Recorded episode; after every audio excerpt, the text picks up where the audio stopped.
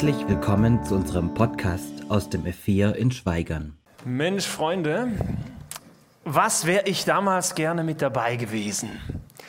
Damals in dieser Zeit, so 50 Tage nach Ostern, als in Jerusalem, der großen Stadt, direkt nach dem ersten Pfingsten die weltweit allererste christliche Gemeinde entstanden ist. Das muss so der Wahnsinn gewesen sein.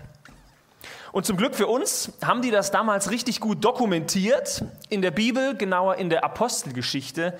Da kann man ziemlich genau nachlesen, wie das damals so alles war. In diesem Buch beschreibt der Arzt und Historiker Lukas, wie ein einfacher Fischer, nämlich der Petrus, sich hingestellt hat auf die Straße und er hat all den verschiedenen Pilgern, die damals zum jährlichen Erntefest nach Jerusalem gekommen sind, eine gewaltige Spontanpredigt gehalten. Ne, so auf dem Marktplatz quasi.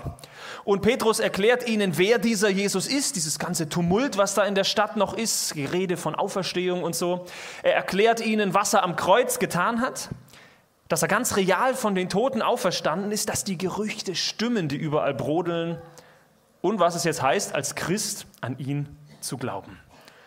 Und dann passiert, Gott gewirkt, an diesem Tag, sage und schreibe, 3000 Menschen entscheiden sich nach dieser Predigt und sagen, wow, jetzt verstehe ich es, das will ich auch, ich will auch Christ werden.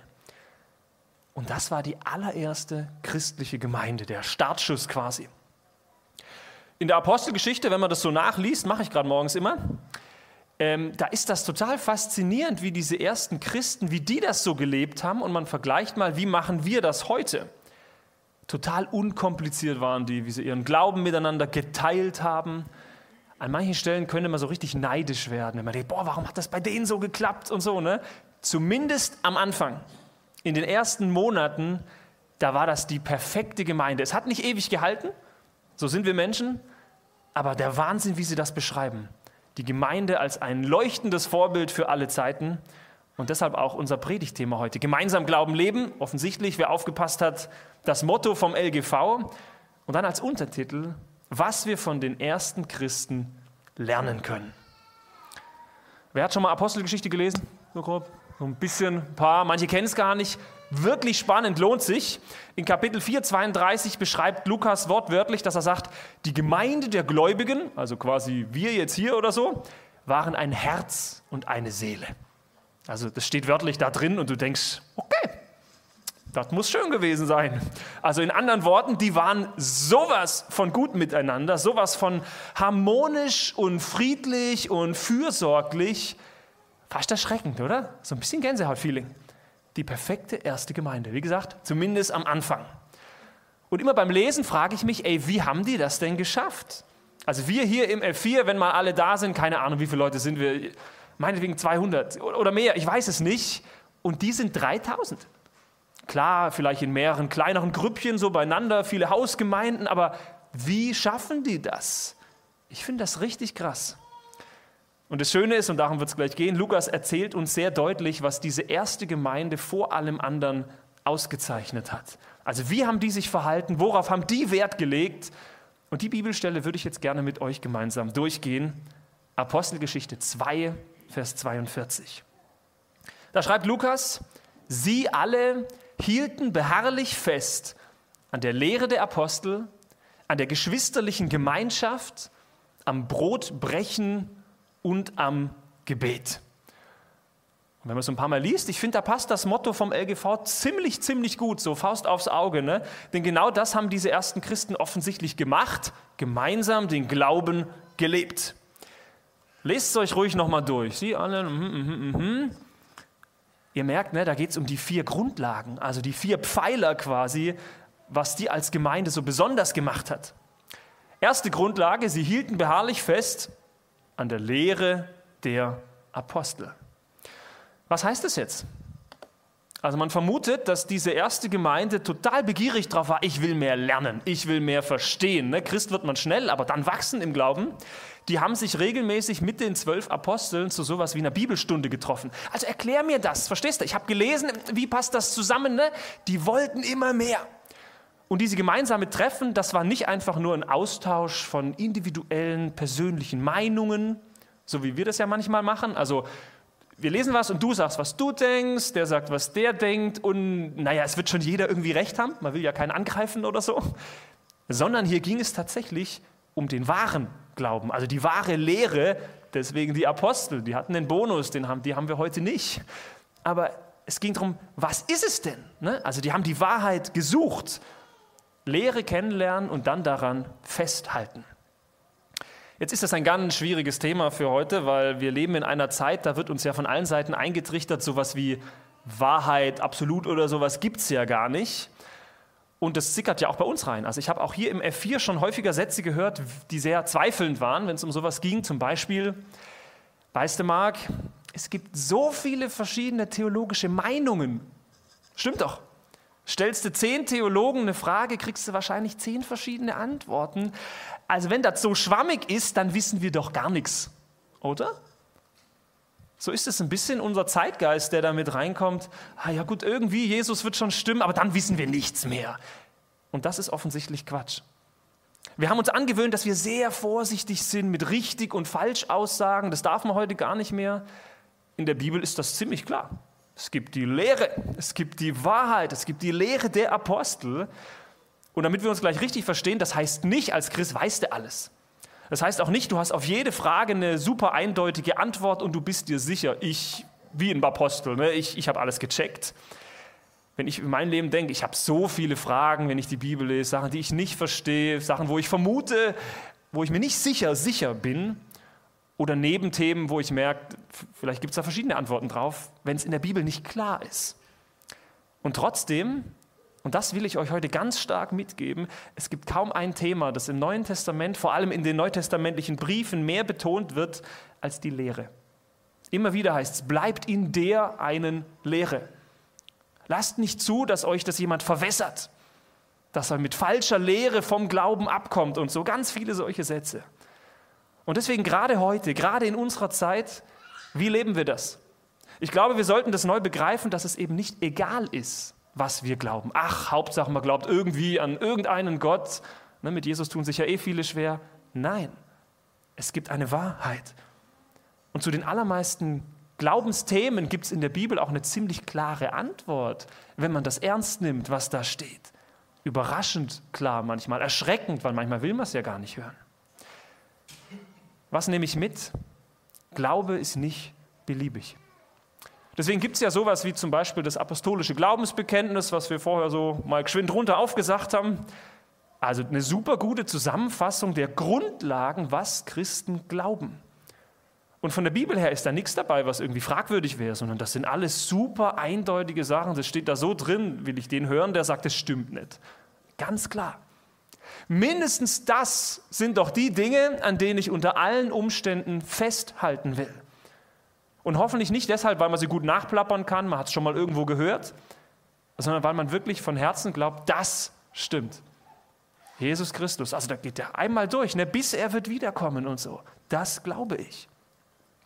Stell dir vor, heute Nachmittag, du läufst durch Schweigern oder wo auch immer äh, auf der Straße rum und jemand spricht dich an und sagt, hey du, du gehst doch da in diese Gemeinde, du bist doch irgendwie Christ, kannst du mir das mal erklären, ich check's nicht.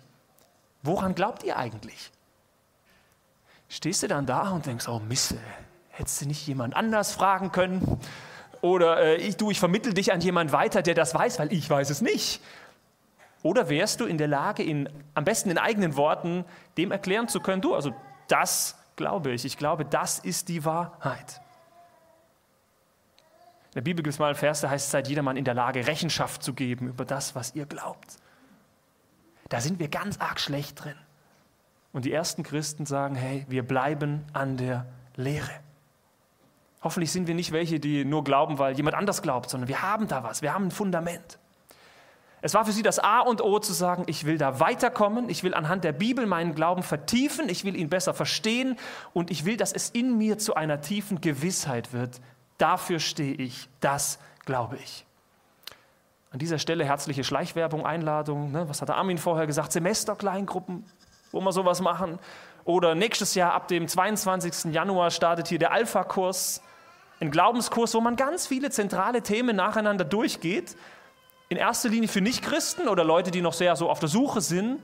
Aber die sind so gut, die Themen. Da ist für jeden was dabei. Super wichtig. Wir brauchen es auch heute, dass wir unseren Glauben mit guter Lehre füttern. So, jetzt muss ich weitermachen, sonst fliegt uns die Zeit. Das Zweite, was die offensichtlich so stark leben in der Urgemeinde, ist Gemeinschaft. Ne? Sie hielten aber fest an der geschwisterlichen Gemeinschaft, die liebevolle Beziehung, ein Herz und eine Seele untereinander. Ein Thema, über das man bestimmt 20 Sonntage hintereinander predigen könnte, aber ich mache es mal kurz. Das Wesentliche. Es gibt einen Grund, warum Jesus in der Bibel seine Jünger nie alleine losgeschickt hat, egal wohin sondern immer mindestens zu zweit, also immer in einer kleinen Form von Gemeinschaft.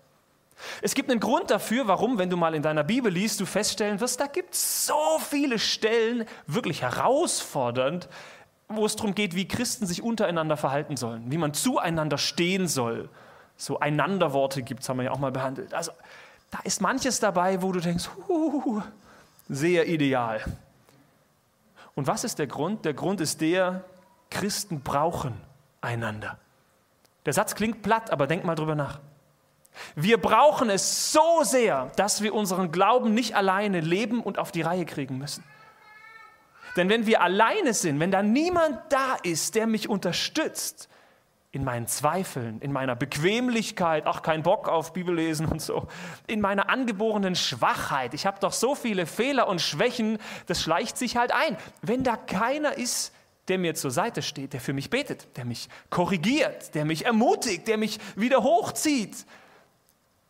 Ich sage es euch ehrlich, dann hat der Teufel in meinem Leben leichtes Spiel, weil er weiß genau, wo und wie er mich kriegt. Christen brauchen einander. Es war nie so gedacht, dass man als Christ alleine kämpfen soll. Und das ist so ein Potenzial, was Gemeinde bietet, wo ich mir wünsche, dass auch wir hier das immer mehr lernen diese Wahrheit zu beherzigen, dass wir füreinander da sind. Dass man nicht nur in die Gemeinde kommt, um, ich sag mal, zu konsumieren, also ich für mich, ne, ich nehme mir was mit und dann gehe ich wieder, sondern wir sind ein Füreinander. Dass wir von diesem Ich, das in uns angelegt ist, immer mehr kommen zu einem, also weg von ich, meiner, mir, ne, zu wir.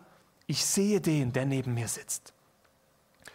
Und jetzt hat jeder von euch ein ganz unterschiedliches Standing, wo ihr gerade seid in diesem Wachstumsbereich, geschwisterliche Gemeinschaft. Womöglich bedeutet das für dich, denk weniger über dich nach. Fang an weniger, ich, ne, was brauche ich noch? Und guck mal den neben dir. Und wenn der das auch macht, kriegst du auch genug ab, keine Angst. Nimm den wahr, der links und rechts zum Beispiel heute von dir sitzt. Wir werden nachher gemeinsam Mittag essen. Ein Angebot an alle. Herzliche Einladung bleibt da. Was für eine wunderbare Gelegenheit, um sich mal mit Absicht wohin zu hocken, wo man den nicht kennt oder mit dem man noch nie gesprochen hat. Ne? Mal neue Menschen kennenlernen. Und wer weiß, am Anfang denkt man, ah, ist komisch. Wer weiß, vielleicht gehst du nachher raus und stellst im Anschluss fest, nach diesem Essen, dieses Gespräch, erstmal so ein bisschen off-topic und dann irgendwann tiefer vielleicht, war heute nicht nur für dein Gegenüber, sondern für dich das Beste, vielleicht sogar für deinen Glauben das Beste, was dir heute hätte passieren können. Gemeinschaft, das Potenzial. Und witzigerweise im Vers geht es ja auch um Essen.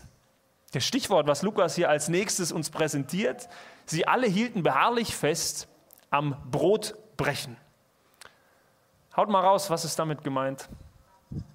Abendmahl, Abendmahl. Okay, sie hielten beharrlich fest am Abendmahl. Man weiß heute, die ersten Christen haben sich so gut wie jeden Tag zu einem gemeinsamen Abendmahl getroffen. Komisch, ne? wenn ihr euch das mal vorstellt. Anders als bei uns war das keine hochreligiöse Sonderfeier in einem Gottesdienst, sondern das war relativ zwanglos. Die ersten Christen haben einfach miteinander gegessen. Sie haben sich getroffen und jetzt essen wir. Damals in der Jerusalemer Urgemeinde ist man davon ausgegangen, Jesus kommt bald, bald wieder, also spätestens nach fünf oder vielleicht zehn Jahren oder so. An dieser Stelle lagen sie falsch. Aber die haben was ganz Verrücktes gemacht, weil die sich gedacht haben, also wenn Jesus eh bald wiederkommt, warum will ich dann auf meine Rente sparen? Ne? Ganz viele haben richtig viel verkauft von ihrem Besitz und haben dann alles mit jedem geteilt. Das war eine soziale Gemeinschaft beieinander. Also auch die Armen haben was abgekriegt, für manche vielleicht die einzige Mahlzeit am Tag. Und insbesondere durch dieses gemeinsame Essen hat man zum Ausdruck gebracht, was es bedeutet, Christen untereinander zu sein. Nämlich zu sagen, wir alle, alle Christen gehören zusammen, wir gehören zu der einen Familie Gottes. Heutzutage kann man sich das gar nicht mehr richtig vorstellen, aber da saß der hochgebildete, reiche Richter neben dem einfachen Straßenjungen, der sich keine richtigen Klamotten hätte leisten können, und die saßen am gleichen Tisch und die essen die gleichen Speisen, völlig unwürdig so nebeneinander.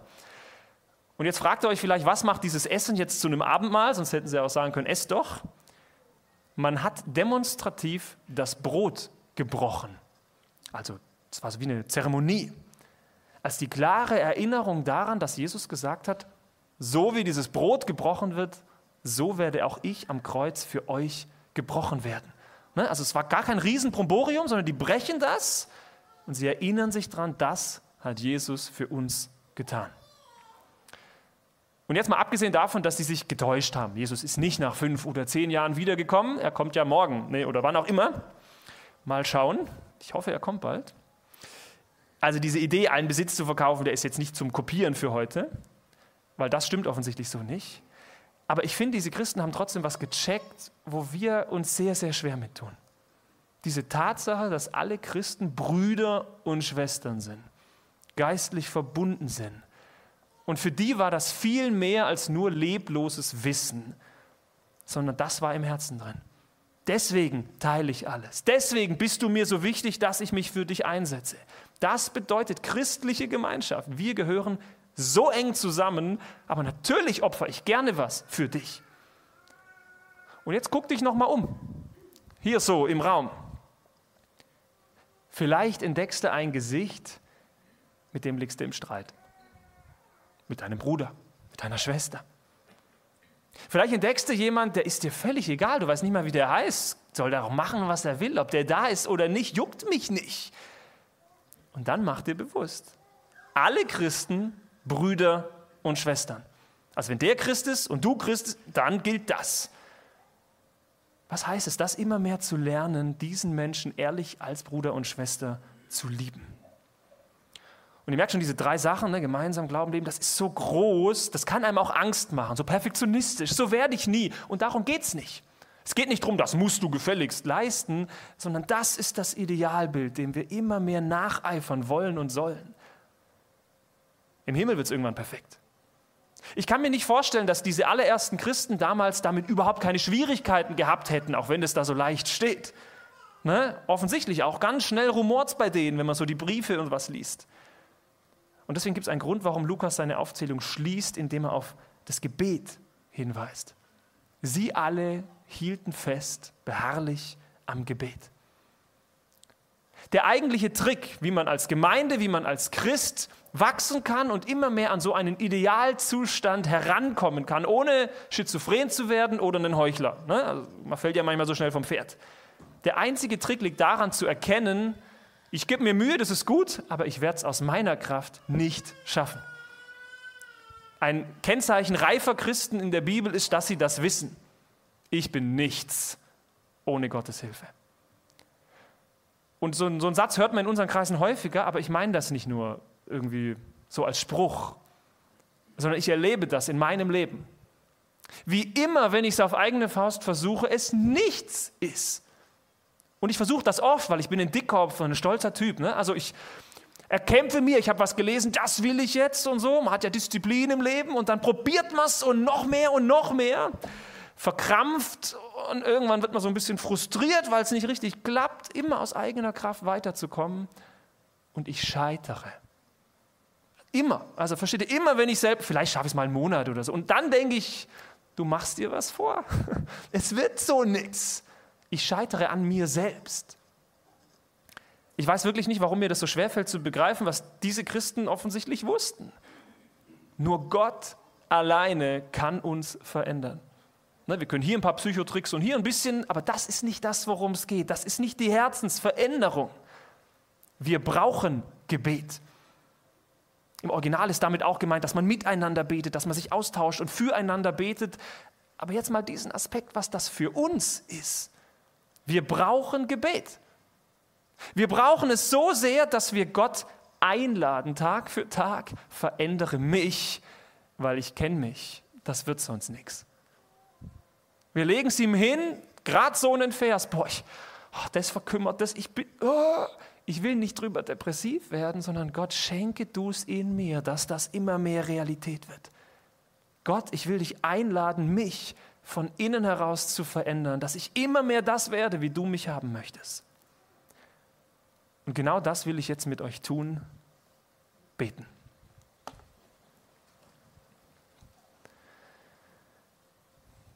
Großer Gott im Himmel, diese großen Themen hier, Gemeinschaft und Lehre und wer weiß was, das kann einen so überfordern.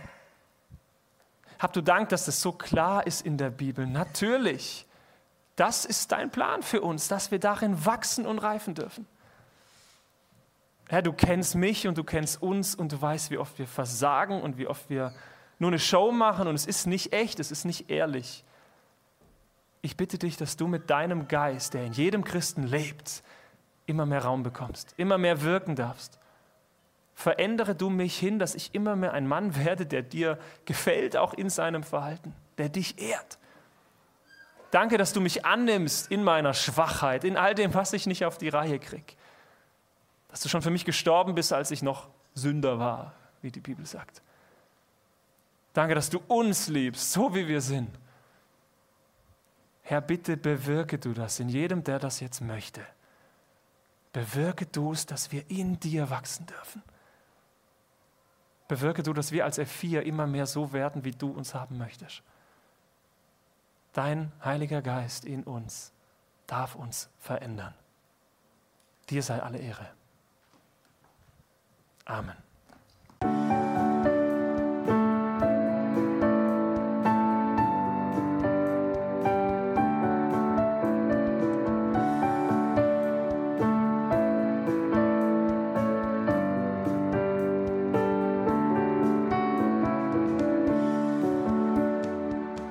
Schön, dass du dir die Folge bis zum Ende angehört hast.